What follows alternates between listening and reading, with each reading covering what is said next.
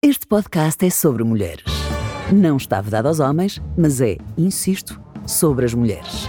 Uma hora de conversa entre mulheres, sobre mulheres e para mulheres.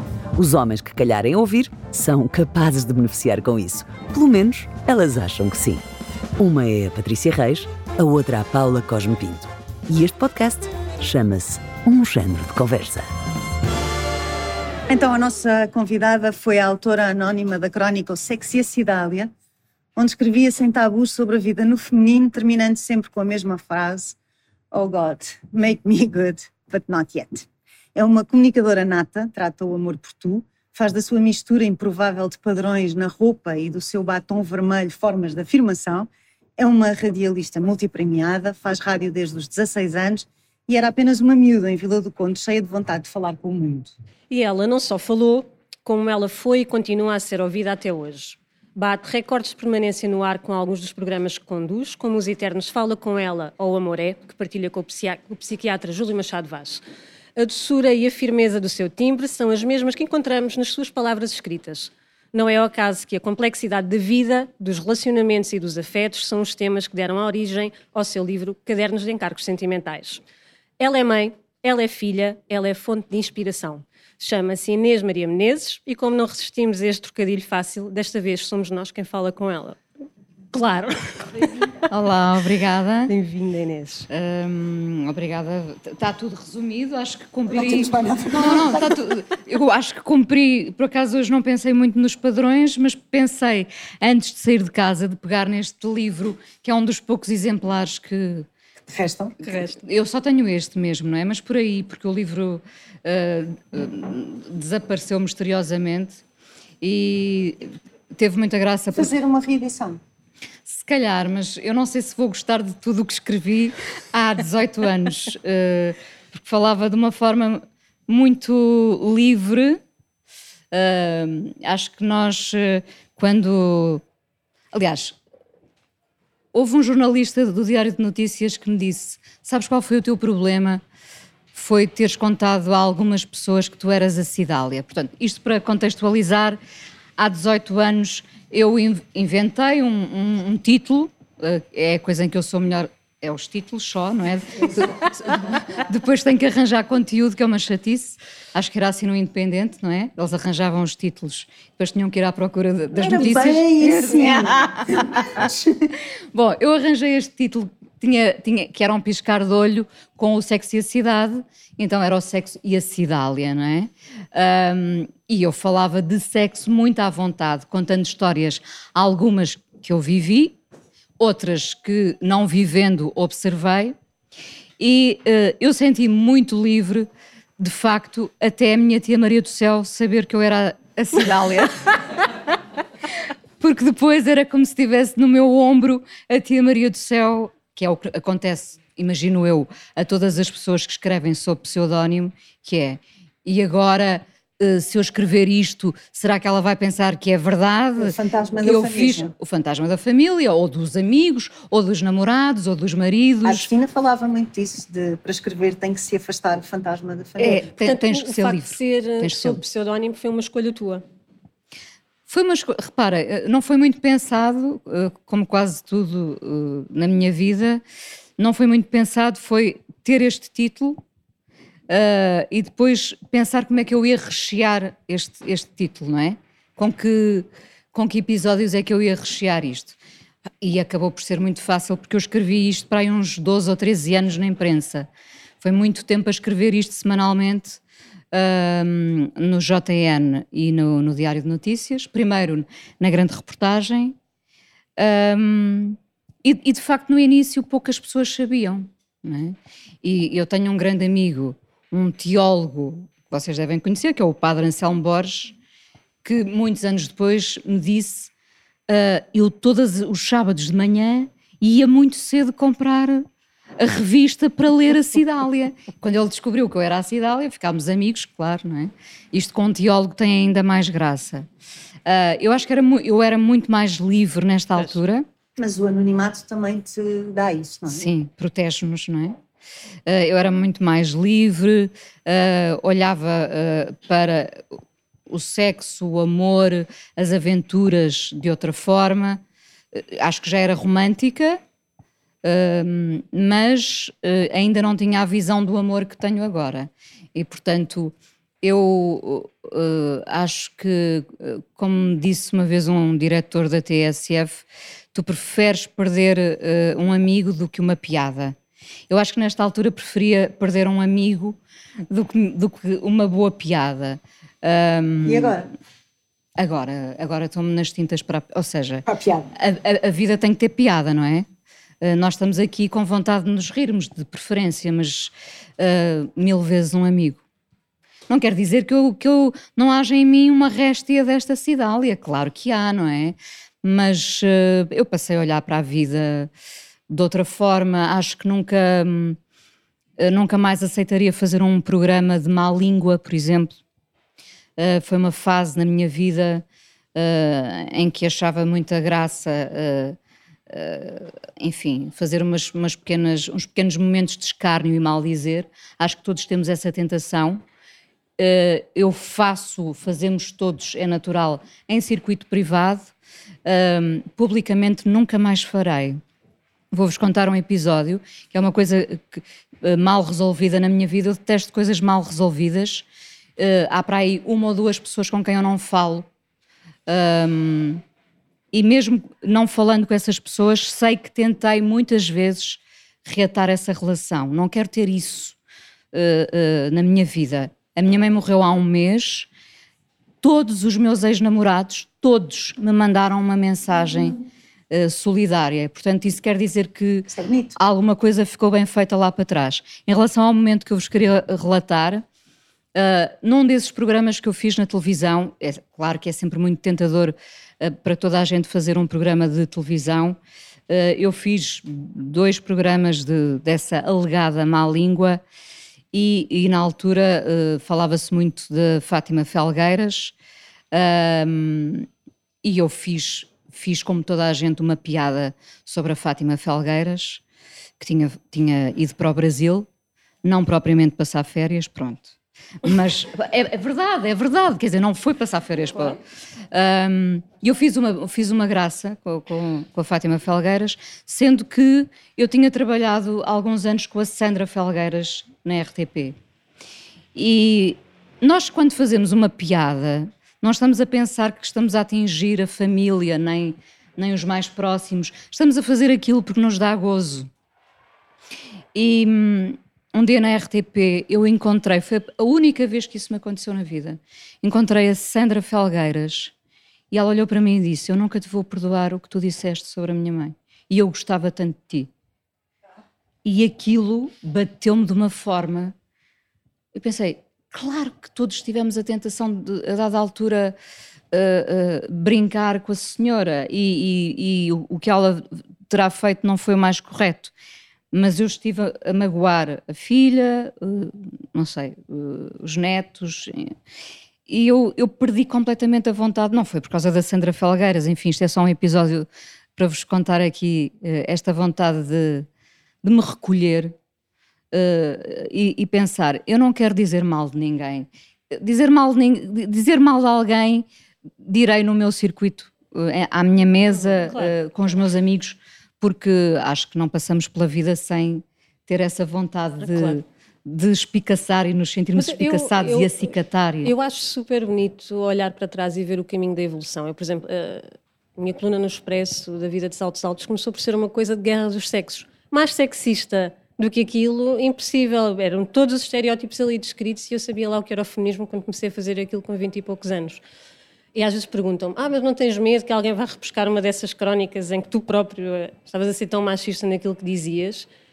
E eu, eu não tenho esse medo porque eu acho que é bonito esse caminho, é vermos, ok, o mundo evolui, as pessoas evoluem. É importante olhar para trás e ter consciência, ok, isto, já não, isto agora não fazia sentido, eu já não sou aquela pessoa, aquilo que eu disse uh, fez parte do contexto daquela minha idade, daquela minha imaturidade.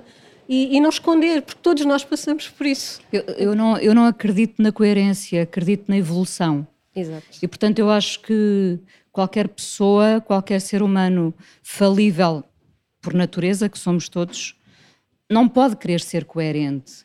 Uh, uh, Eu acho que nós queremos evoluir. Eu olho para trás e achando imensa graça a determinadas coisas que disse ou, ou escrevi aqui, por exemplo, uh, eu hoje sei que sou diferente e acho que evolui. E acho que acho que o caminho é esse, não é? Nós, claro que uh, cabe aos outros. Isto também é sempre uma coisa que tem graça, que é, uh, tu não achas que hoje em dia és uma pessoa melhor? Eu acho que cabe aos outros dizerem se eu sou ou não, não é? Uh, não, nunca devemos ser nós uh, a dizermos o, o, se estamos melhores, se, se, evoluímos. Eu acho que, olhando para trás, fiz um caminho qualquer. Eu acho que foi no sentido de me melhorar. Disseste há pouco que a tua mãe uh, morreu há um mês. Como é que a tua mãe olhava para a tua carreira? Muito feliz. e ela reconhecia essa liberdade e evolução? falavam sobre isso? Eh, ela reconhecia a minha inteira liberdade porque ela era muito fã da Cidália e, portanto, nem sequer me questionava se o que estava aqui era verdade ou não, eh, era hum, pouco importante. Uh, acho que ela nunca, nunca pensou na evolução. Uh, acho, acho que olhava para mim como a filha dela e, portanto, algumas coisas aceitava, outras coisas não. A minha mãe foi foi formatada para ser a mulher daquele homem, não é? E não uma mulher ao mesmo nível do meu pai. E, e portanto, eu acho que via em mim a pessoa que ela não pôde ser. Uh, e portanto, por ela, serei sempre o mais livre possível. Claro que agora fiz este parênteses de uh, hoje em dia tenho mais cuidado, até porque ter cuidado é uma coisa bonita, atenção ter cuidado com o outro, uh, ter cuidado connosco. E o cuidado pode ser chegar aqui a horas, uh, estar aqui, ser o mais simpática possível com as pessoas que, que se deslocaram até aqui para nos ouvir. Um, mas a minha mãe era, sobretudo, a pessoa que, que mais me ouvia. Uh, e o livro do Fala Com Ela, que sai para a semana, é-lhe dedicado, porque ela, de facto, uh, ouvia-me, escutava-me e tinha muita graça porque uh, quando ouvia um fala com ela era capaz de dizer eu gostei, mas tu hoje falaste tão pouco. Eu, oh mãe, mas eu não estou ali para falar, as pessoas é que são as convidadas, não é? Portanto, mas ela queria sempre mais um bocadinho, até porque já vivíamos longe uma da outra há 30 anos, portanto havia sempre essa, essa a rádio com proximidade ou a escrita com proximidade, não é? E a tua mãe tinha admiração por ti, isso é muito bonito, porque Sim, também há ela. muitas relações de, de mulheres com, com, entre mulheres, mães e filhas, de competição, por isso simplesmente. Portanto, é muito bonito que ela tenha, esta, tenha tido esta admiração por ti. É engraçado que isso uh, não cabe na minha cabeça e, e, portanto, cada vez que sei de alguém uh, uh, que, que tem uma relação complexa com a sua mãe, tenho, tenho um discurso muito compassivo, tenho muita compaixão, sem que isto tenha nada de negativo, porque eu tive a relação mais feliz com a minha mãe que reproduzo com a minha filha. Um, uma vez ouvi uh, a Grace Jones, que eu admiro imenso, uh, dizer que nunca tinha dito que não ao filho. Isto dá para um longo debate, não é? Nós temos que de vez em quando dizer, de vez em quando. Pronto, de vez em quando, porque eu poucas vezes digo que não à minha filha, sabem? A tua filha está no princípio da adolescência. Espero. Uh, tá. não, não, mas, mas. Tu vais ver. a minha com três eu passo o dia a dizer: não, Joana, não, não, Pronto, Joana, não mas, mas eu por acaso nunca disse que não, uh, nunca disse muitas vezes que não à minha filha. Talvez porque tenha conversado desde sempre com ela muito. Um, mas nós fomos uma geração que conversou muito com os filhos. Eles tinham 3 anos de idade, nós mudávamos de sofá e perguntávamos a opinião. Depois, quando eles chegam à adolescência, têm um registro de paridade de comunicação contigo, tu não achas tanta graça. Percebes o que eu quero dizer? Percebo, claro. Nós, nós promovemos esta comunicação. O que não falaram connosco, nós falámos com eles. Uh, é verdade. Chega ali uma altura.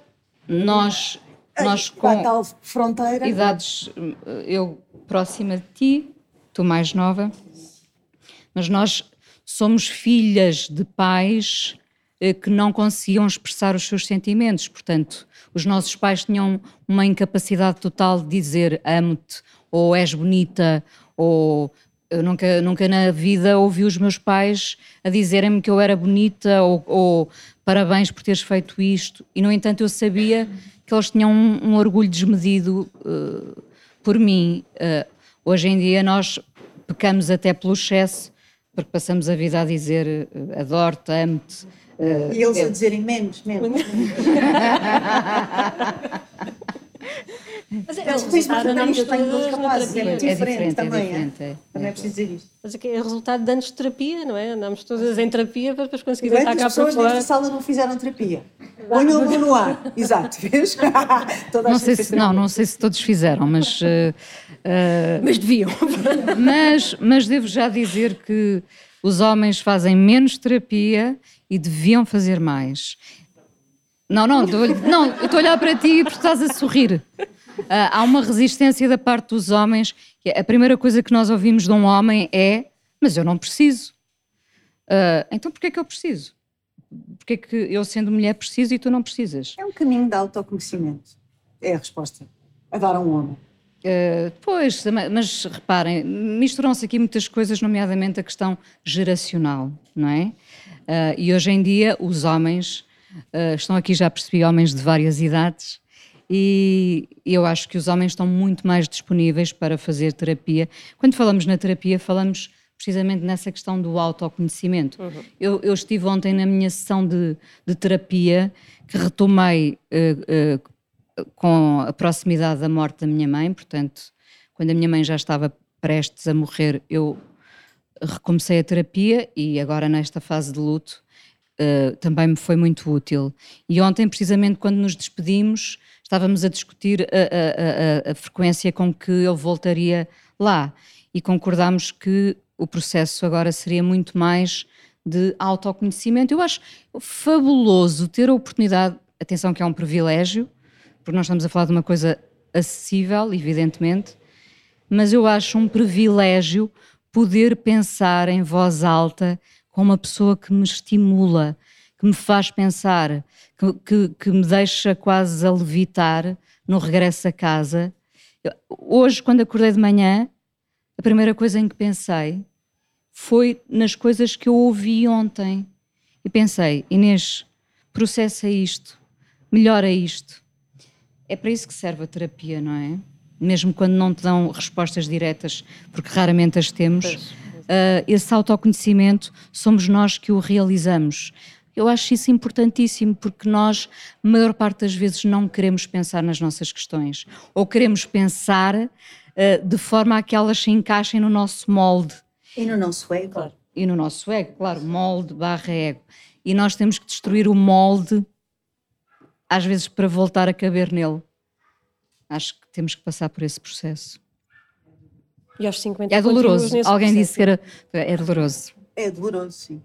Pois é. Sim, é, não é fácil. às vezes estás a levitar, outras vezes estás com vontade de espancar aquela pessoa e pensar, nunca mais cá volto. Eu nem sou essa pessoa, eu sou a pessoa que quer espancar. eu sou essa pessoa. Eu, mas, enfim, é um processo, não é? É um processo. É um processo. Vamos só voltar ali ao Santo Agostinho. Uh, oh, oh, God, God make, me good. Porquê é que escolheste essa frase? Olha, eu escolhi, por acaso escolhi essa frase antes de saber uh, que era do Santo Agostinho.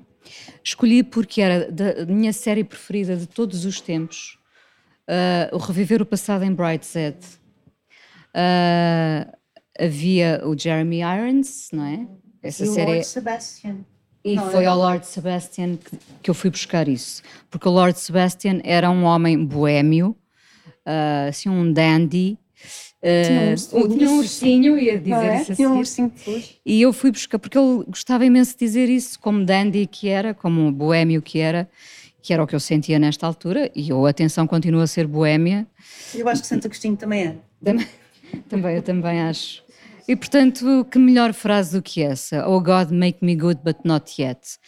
Teremos tempo um dia para, para sermos completamente bons, mas ainda não é o tempo. E também não é o meu tempo ainda. Mas como mulher sentes mais pressão para ser eh, boazinha? Não, por acaso nunca senti essa pressão Uh, nunca senti. a dada altura, uh, quando eu, não, eu nunca pensei que ia ser mãe, nunca, nunca tive especial vontade de ser mãe, curiosamente, apesar de ter uma mãe tão boa, pensei que era uma coisa que nunca ia acontecer. Um, e quando fiquei grávida, uh, fiquei em pânico, deve acontecer a muitas mulheres, que é como é que isto se vai processar, não é? Será que isto vai ser tão natural quanto dizem? E então eu lembro-me que eu e o Pedro, o pai da minha filha, andámos a, à procura de, de livros e de, uh, de, manuais que nos ensinassem a ser uh, bons pais. E depois eu percebi que aquilo nunca seria nada by the book. Ser pai ou mãe não, não está nos livros, está na maneira como se agarra um filho, como se toca num filho.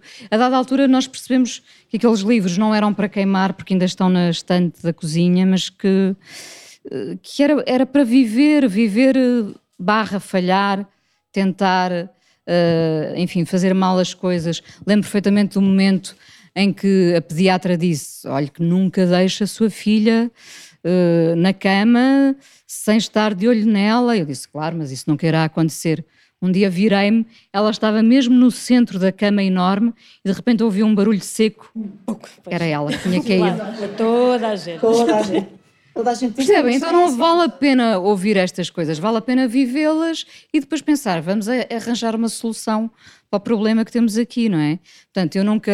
O problema que é a criança. Que é, neste caso, que é a, a criança. A Patrícia costuma-me dizer muitas vezes quando eu estou a falar da minha Joaninha assim: Paula, mete na cabeça, os filhos são problemas que não param de crescer. É e não tem solução. Não tem. A minha mãe diz isto.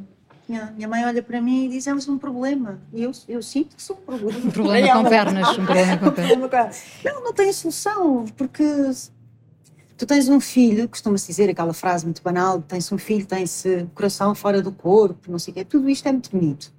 Mas ter um filho é uma coisa tramada. É difícil, não é? É difícil.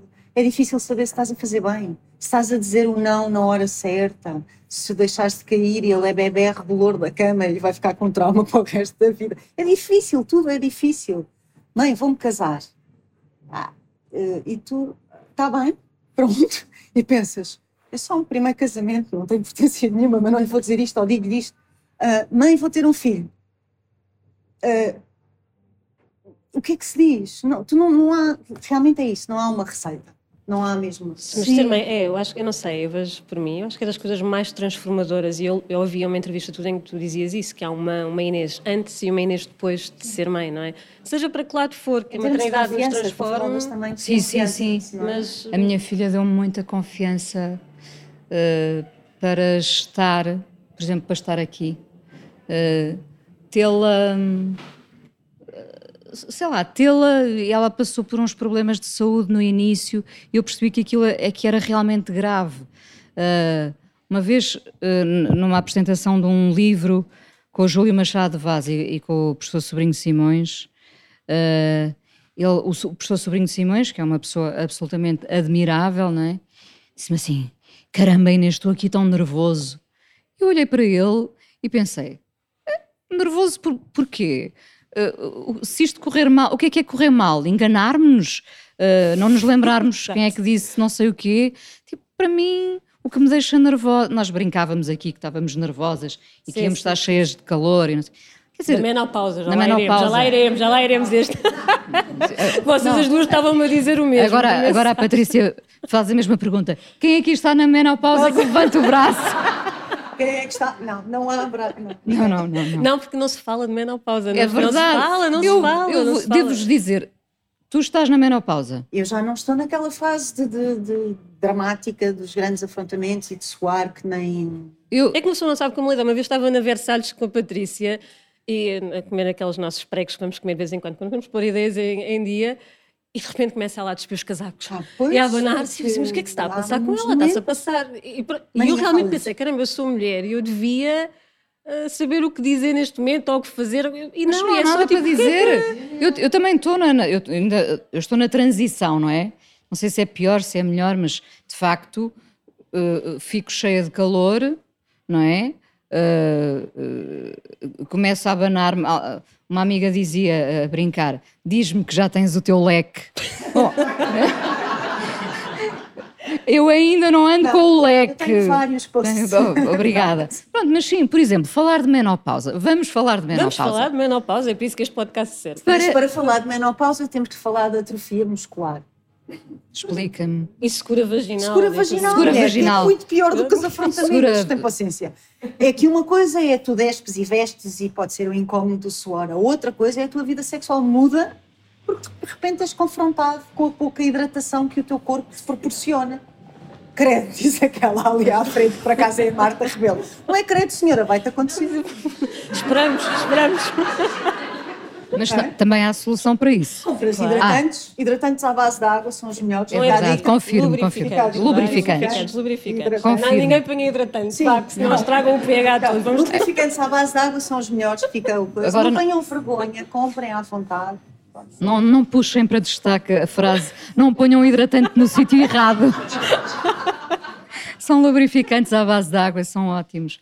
Pronto, mas falar de menopausa parece que é uma coisa eh, pouco apelativa. Então não é? Mas quer dizer, com sorte, nós mulheres, todas, eu digo com sorte, porque se chegarmos a essa idade, vamos passar por isso. Então temos que trazer a menopausa para a conversa. Eu a qualquer sítio que chego hoje em dia digo, eu estou- na menopausa, estou cheia de calores e suo.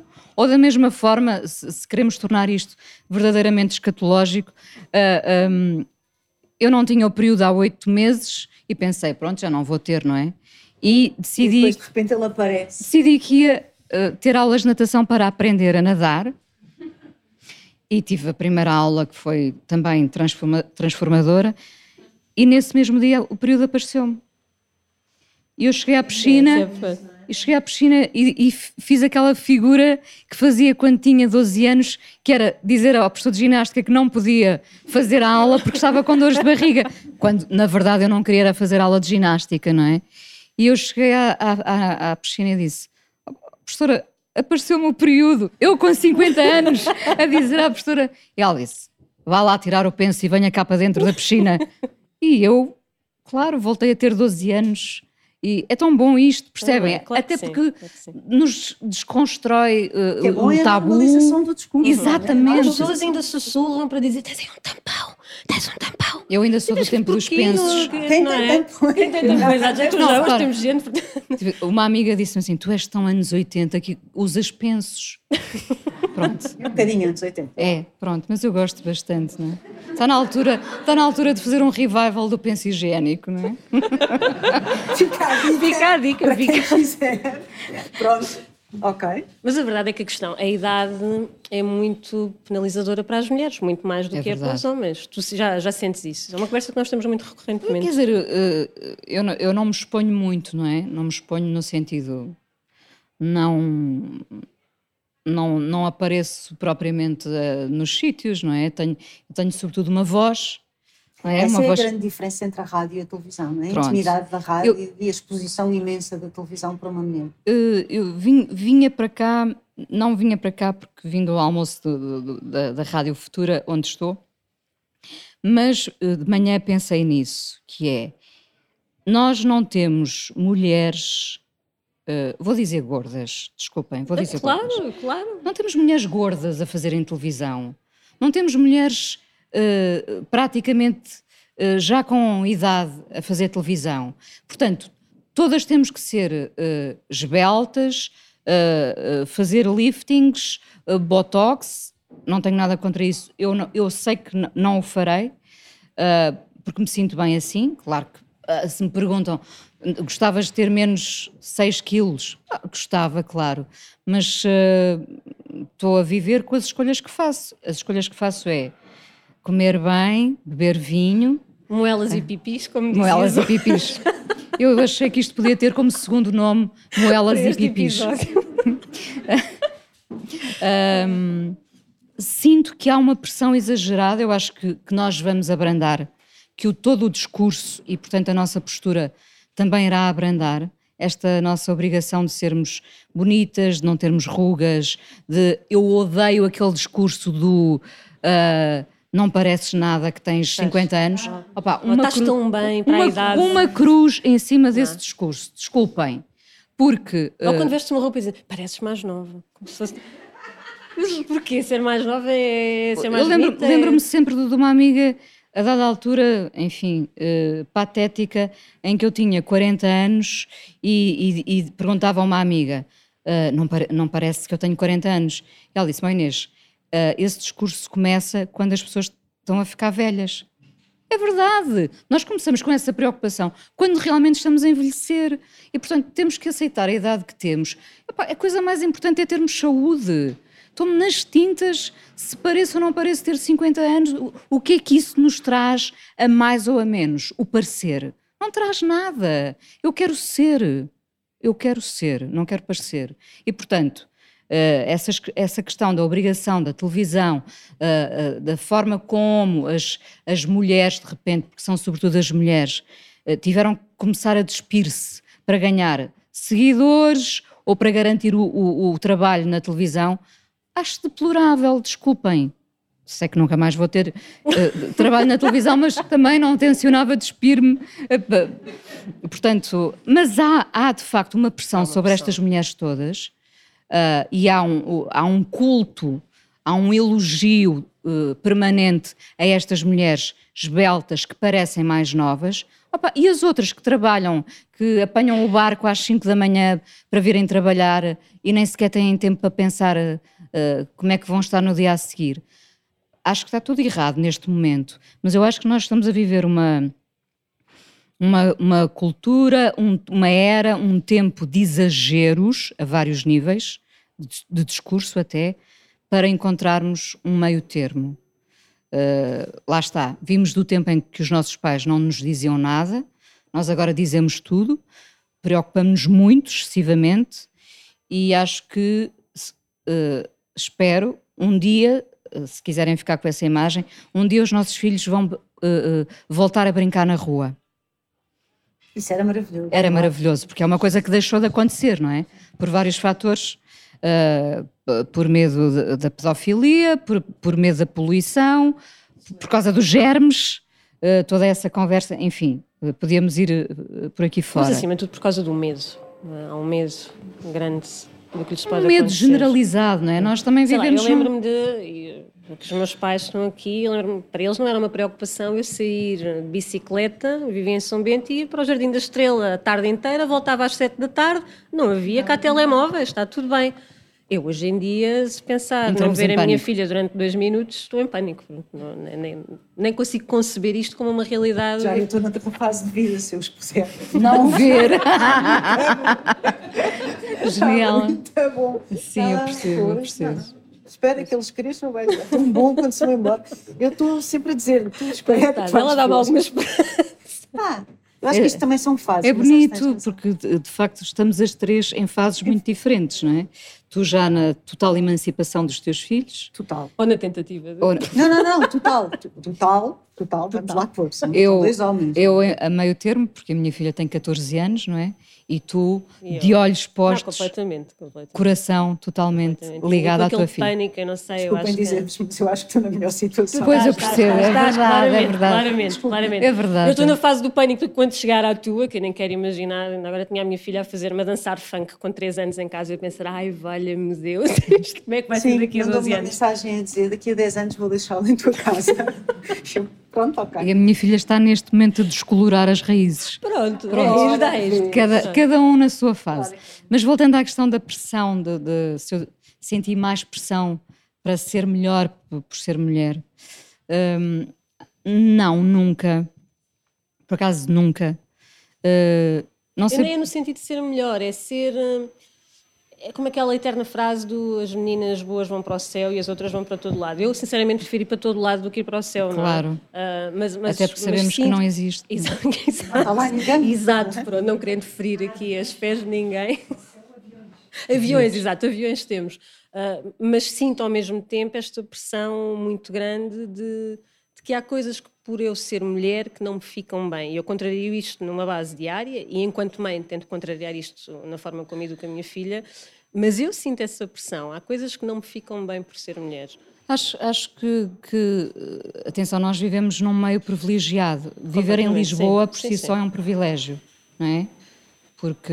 E depende das zonas de Lisboa E também depende das zonas de Lisboa, mas, Uh, há zonas do país em que as mulheres não podem fazer determinadas coisas, evidentemente. Uh, eu aqui assisto a um discurso diário muito mais livre, uh, praticamente sem preconceitos. Os, para os miúdos é completamente normal terem namorados ou namoradas, pelo menos para a minha filha e para os amigos dela é assim que acontece. Já não vejo ninguém a apontar o dedo porque dois rapazes circulam de mão dada no Chiado. Lá está, depende das zonas também. Chiado, Mas eu acho que as coisas mudaram muito rapidamente em, em Portugal nos últimos anos. Nós assisti, não foi só a vinda dos turistas, foi também uh, uh, a uma mudança de mentalidades rápida. E de políticas públicas que também aceleraram também, também, não é? Mas sobretudo eu acho que nós ganhamos alguma autoconfiança, começámos a gostar um bocadinho mais de nós não sei o que. Houve ali uh, a conjugação de determinados fatores que nos levaram a essa confiança. Não sei agora se formos fazer um levantamento pós-pandemia, uh, como é que estão as coisas, não é? Mas eu, eu de repente comecei a notar que as pessoas se sentiam mais plenas, mais realizadas. Uh, vamos ver que caminho é que vamos seguir. Mas quando tu, quando tu disseste nesta entrevista que a maternidade te deu mais confiança, é engraçado, porque há 15 anos, antes de, da Maria Inês, uh, antes de engravidares, antes de teres a tua filha, tu parecias-me parecias uma mulher muito confiante. É, mas, mas eu acho que se calhar me levava muito a sério. Ah, pois. Percebem? É verdade. Eu acho que queria passar uma imagem. Não era, não é, nem sequer era consciente. Eu acho que. Olha, se agora fizéssemos um bocadinho de terapia, eu acho que para me levarem a sério nos sítios por onde eu passei no trabalho, eu tive que me fazer séria. Ah, claro, compreendo-te perfeitamente. Ou seja, eu costumo Até dizer... porque começaste muito jovem e isso, Pronto. seres mulher e jovem a tentar vingar no mundo profissional, eu, é, eu, é duríssimo. Eu costumo, para sintetizar a minha carreira, até porque eu sou autodidata, não fiz faculdade, uh, Fiz duas coisas, não entrei para a faculdade, felizmente porque tinha românicas. Quem é não sei se está aqui alguém de românicas, mas desculpem.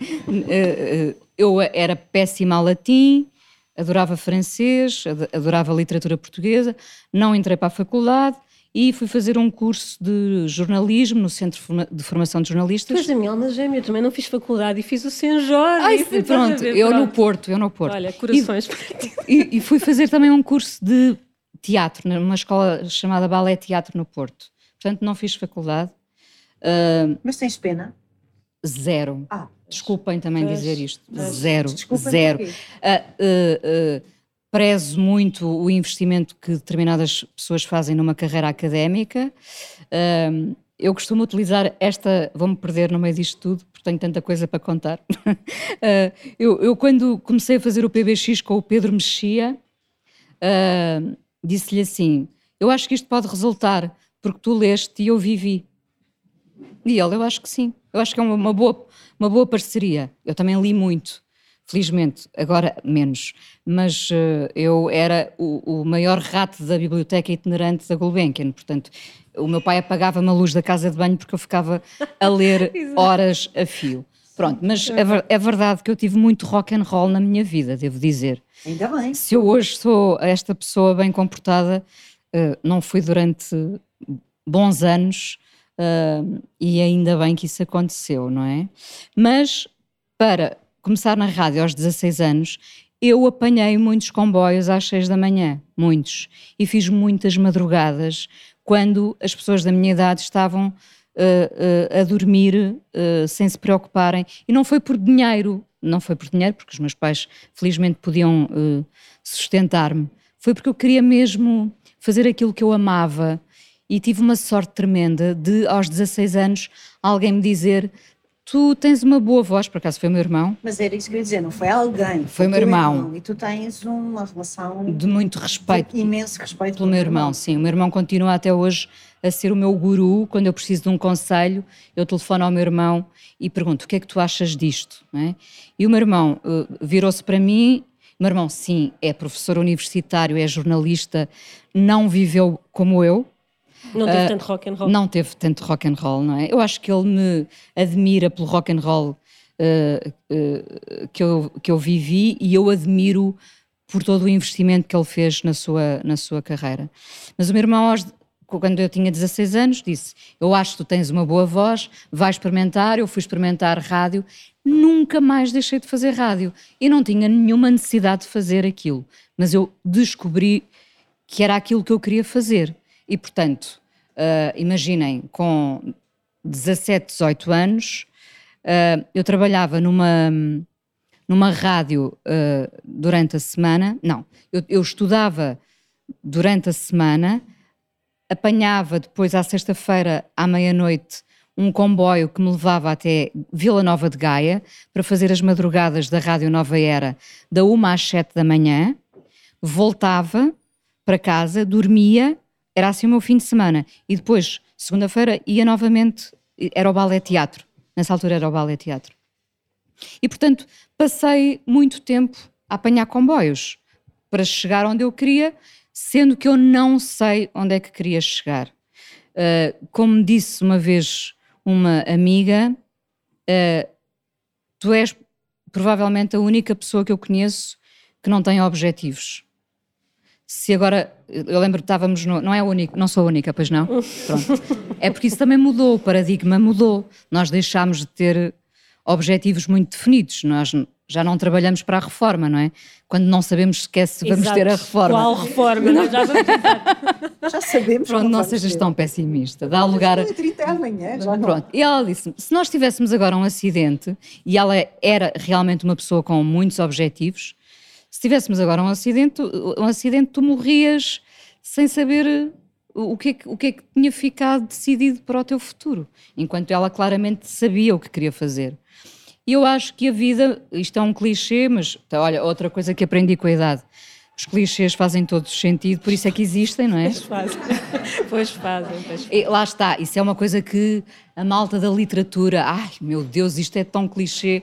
Ah pá, pois é, mas é verdade. É verdade, é verdade, é verdade. E quanto mais vives, mais sabes que este clichê é verdade. Eu, eu achava-me ridícula neste período do, do, do cancro da minha mãe, em que havia um dia de esperança e cinco dias de ruína. E as pessoas diziam-me todas, todas, um dia de cada vez. E eu percebia que aquilo era verdade, era mesmo um dia de cada vez. E, portanto, uh, vamos valorizar o clichê. Frase. Vamos, frase. Vamos o clichê. Vais ter isso lá vez em pósteres pelo país inteiro. Vou já mandar fazer uma serigrafia já. Olha, mas tu dizias aí que pronto, tu não precisavas que os teus pais sustentavam-te, mas também daquilo que eu tenho lido das tuas entrevistas, para ti a independência financeira, ah, sim. enquanto mulher e porque viste sim. na primeira pessoa, assiste na primeira fila o que é uma, uma mulher que é dependente financeiramente, eu também vi isso e para mim há um ponto assente na minha vida que é eu devo por onde der e haja saúde para isso. Nunca vou depender financeiramente de ninguém. Uh, portanto, para ti isso era também um. Era, Podemos era... dizer que esse era um objetivo, vá, dentro da tua falta de objetivo? Inconscientemente. Repara, não, não era pensado. Pá, és uma desgraça, não posso dizer lá nenhum. uh, inconscientemente era, porque lá atrás estava a, a minha mãe, não é? A minha mãe dependente financeiramente do meu pai. Eu, desde os 16 anos, que nunca mais pedi dinheiro aos meus pais coisa que não acontece com a minha filha. Nem vai ah, acontecer. Não, não, não mas Nem repara. Quando ela tiver 26, não, há uma, há uma coisa que começou a acontecer com a minha filha. Ela, alguns saberão, outros não, mas ela tem um talento extraordinário para o desenho. Para o desenho, sim. E portanto, uh, eu digo-lhe: olha, se tu queres ganhar algum dinheiro, eu, eu não estou a fazer da minha filha, eu insisto, o meu pequeno Saúl. Eu não sou, eu não sou o pai do pequeno Saúl, portanto, ela, ela está a ser explorada para, bem dela, não é? Porque ela tem um talento e pode usufruir desse talento. Mas, por exemplo, quando ela me disse assim: posso ir descolorar o cabelo, as raízes, uh, eu disse: podes, tens o teu dinheiro. Pronto. Também é importante fazer perceber aos miúdos que o esforço compensa, não é? Fazer um, um desenho que lhe levou nem que seja uma hora, duas horas, teve, teve, deu frutos, não é? Os frutos, espero que corram bem, que são as raízes descoloradas hoje, não é? É um problema, tu estás a antecipar que vai dar as neiras. Não, não, ela descolora sempre o cabelo. Ah, hoje, hoje são, são Pensei só que as era a raízes. primeira vez. Não, não, não, não. Uh, eu já vivo com o cajagugu dos lim, o, li, o limau dos cajagugu, referência anos 80. Lembram-se daquele? Tu não te lembras? Não. Eu nasci nos anos 80, Pois, deixa não te perceber. lembras. Mas alguém aqui lembra-se de certeza do, do limau dos cajagugu. Pronto, eu já vivo com, com ele há muito tempo. Um, acho que é importante, durante, lá está, durante muito tempo disse-lhe sim, sim, sim, quando ela me pedia dinheiro, e agora quando ela me pede alguma coisa, eu digo-lhe, tu tens o teu dinheiro. Inconscientemente eu queria ganhar o meu dinheiro e, e nunca mais deixei de o ganhar. Ganhei sempre mal e porcamente Ainda na agora? rádio. Ainda agora? Não, agora, agora ganho um bocadinho melhor, Mas também com o teu estatuto. não- o- o meu estatuto não existe. se- não, achas que se fosses homem o teu estatuto valia-te mais, por exemplo? não, não, não, tem nada a ver, com, isso. Não, tem a ver com a rádio, tem a ver com a escolha que eu fiz de trabalhar sempre em sítios de nicho, Ok, pois. ok? Ahm, durante. ahm, não vou dizer isto para não ser eh, totalmente Diz, inconveniente. Diz, aqui podemos dizer Não, eu, eu durante eh, eh, 15 anos ganhei 800 euros na rádio em que trabalhava, ok? E já era, eh, isto foi há pouco tempo. Eu deixei o jornalismo porque ganhava menos de mil euros por mês. Pronto, então, Pronto. mais uma vez. Com exato. Corações. corações, corações. Somos gêmeos, a eu ver- sabia, isto era um encontro que tinha de Ah, acontecer. e portanto, quando, quando as pessoas me perguntaram, mas como é que tu podes deixar aquela rádio? Pá, quer dizer, a dada Pois. altura estava a pagar para trabalhar na Pois, rádio, pois, percebem? claro. E eh, o- eu não tenho estatuto algum. Se as pessoas pensarem que eu tenho algum estatuto, Uhum. não tenho. E como já trabalho desde os 16 anos, eh, comprei uma casa que, estou, a que pagarei eh, eternamente ao banco, não é? Se tiver saúde para isso. exato. Ah, e portanto é falsa esta ideia de, de- não há estatuto nenhum. Ahm, há coisas em que eu invisto, por exemplo, Caderno de Encargos Sentimentais, que é um livro que, que eu não fiz com nenhum objetivo, lá está, eram, eram coisas que me aconteciam no dia a dia e que eu achava que daria uma, uma pequenina história para contar na altura no Facebook. E de repente houve um, um amigo que eu prezo que me disse: se tu publicasses isso num livro, eu comprava. Eu disse: "Se isso é um- se calhar é uma ideia. E falei com as minhas amigas ah, da lavandaria, que aliás fazem o trabalho todo comigo. Agora não, porque estou numa editora, num grupo grande, não é? Na Mas tens Bertrand. o Rui Coceiro. Mas tenho o Rui Coceiro. E falei com as minhas amigas de, de um, de um ateliê chamado Lavandaria, que trabalham comigo em tudo, em todas as frentes, e propus-lhes fazer este livro. O, o Caderno de Encargos Sentimentais, lá está, eu já tinha o título, era só rechear o livro. Ah, e o livro foi recheado com essas pequenas histórias. E aquilo foi uma edição de autor, não é? E eu fiz 300 livros, porque era o dinheiro que eu tinha, dava para 300 livros. E eu hoje em dia sou casada com o Tosé Brito, não é? Que é uma pessoa que tem uma visão global, foi ah, patrão de, de- de multinacionais, ah, de editoras, que, que na altura em que havia muito dinheiro. Tu também sabes disso, Elvis, não é? Como, como na publicidade havia muito dinheiro, eu nunca ganhei quase nada, mas ah, havia nas, na- na- nas agências de publicidade, havia na- nas empresas discográficas, e este é outro tempo em que não há, parece não haver muito dinheiro Para nada. em lado nenhum, não é? Tu fazes uma proposta a quem quer que seja e a, a primeira coisa que ouves é mas nós não temos dinheiro. Ok, então vamos todos trabalhar à borla. Parece, parece que entramos nesse túnel, não é? Do trabalho à borla. Pronto, mas eu propus à lavandaria 300 livros, era o dinheiro que eu tinha e o Tosé disse-me, tens consciência que isso não vai chegar para nada. E eu, na minha pequena visão, pensava como é que se iriam vender os 300 livros, não é? E então, fiz uma apresentação no Lux e a dada altura as pessoas começaram a vir ter comigo a dizer-me eu queria trazer o livro para tu autografares, mas já não há. Portanto, os 300 livros evaporaram-se em duas horas. Portanto, eu percebi que tinha que fazer mais 500. E os 500 eh, esgotaram. E depois fiz mais, não sei, 400. E depois o Rui Coceiro, que tem um olho, um olho. Rui Coceiro é o editor da Contraponto, uh, portanto, do grupo Porto Editora. Nosso amigo comum. Nosso amigo comum. E, é um tipo e que ouve este podcast. E que ouve este podcast, é um tipo incrível. E é também a pessoa que me sussurrou ao ouvido que talvez a ficção venha aí, não é? Talvez, talvez, sim. Uh, Desculpa lá, é, eu agora é assim, mas, mas, pronto. Agora ainda, ainda tenho o fala com ela para digerir. Sim, mas quer dizer, fala com ela está feito, está feito, está feito. Pronto, mas ficção é uma coisa que tu gostarias de escrever. Sim, sim, eu escrevo mentalmente, escrevo todas as noites. Falta, falta. Mas o quê? Não encontraste o título? Não, o título já tenho. Claro, ah, é já, tens o já tenho o título e já tenho o resto. E já tens a história. Falta-me disciplina. Eu não tenho disciplina nenhuma.